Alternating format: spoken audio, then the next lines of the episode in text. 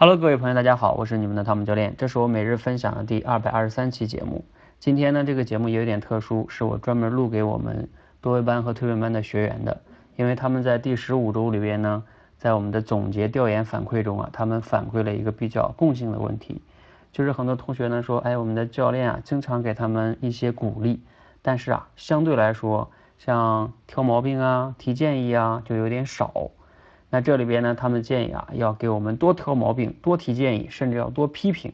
因为呢，只有这样啊，我才认为呢，进步才会更快。我相信呢，很多的朋友呢，都会有这样的一个认知。但是这样的认知到底对不对呢？反正呢，不管对不对，我们小的时候好像父母啊、老师啊，都是这么灌输的，说啊，不要骄傲，对不对？不要有点成就就骄傲，我们要多关注自己的不足，这样的话呢，不断的改进缺点才能进步。这句话呢，它肯定是有道理的，但是啊，对不起，它绝对不适用于所有的情况，它一定是有前提的。为什么我这么说呢？嗯，我就说一下我们这个训练营哈，我们做这个训练的理念。其实我经常讲哈，我们每一个行为都要为你的目标去服务，包括你看我们设置的这个各个闯关课，都是按照一个难度逐渐增加的，就是要为给大为为大家去设置这个。合理的单一的成长目标，而不是说让你最开始就期待完美，什么都想尽快的啊达到你理想中的状态，那是不可能的。我现在就可以告诉你，你没有办法在短时间内把每一个指标都达到你理想的目标，这是不可能的。你最好的方式就是一项一项来。好，所以你看，比如像我们多维班里边的第一关设置就是随机抽奖故事，那随机抽讲故事的目标是什么呢？就是要求你能流利的、自信的表达，比如说中间不要有一些语气词啊啊等等等等的，包括大脑不要 空白呀，就是口脑的协调性，以及讲的时候比较自然，不要背稿。这是我们第一关对大家的讲故事的随机抽的，当然最终是随机抽讲一个啊，讲一个你准备过的故事、练过的故事。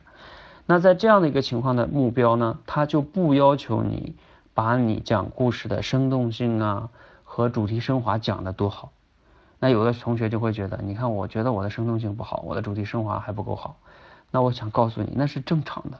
因为主题升华呀、生动性啊，都是我们后边呃几关专门会训练的。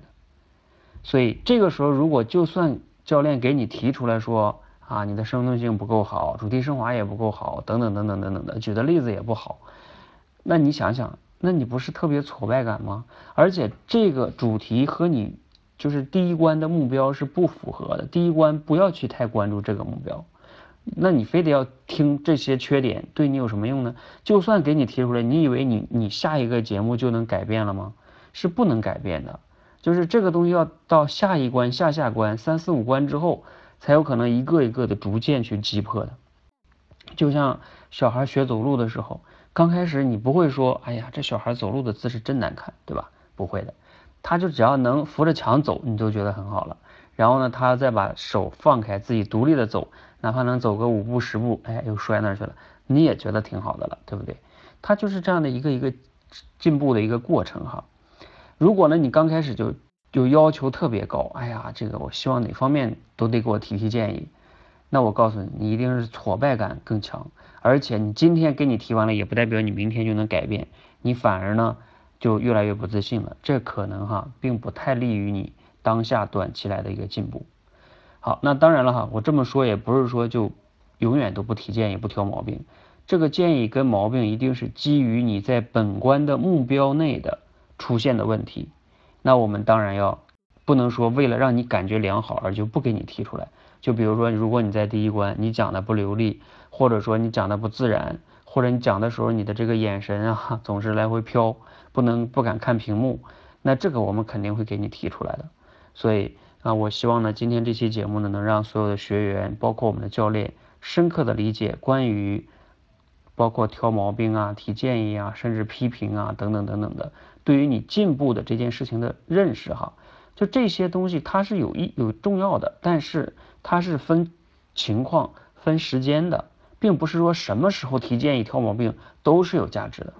啊！我们看待一个事物，一定要去这样的全方面的去认识，这样呢才能更利于大家的成长。希望呢对你有帮助，谢谢。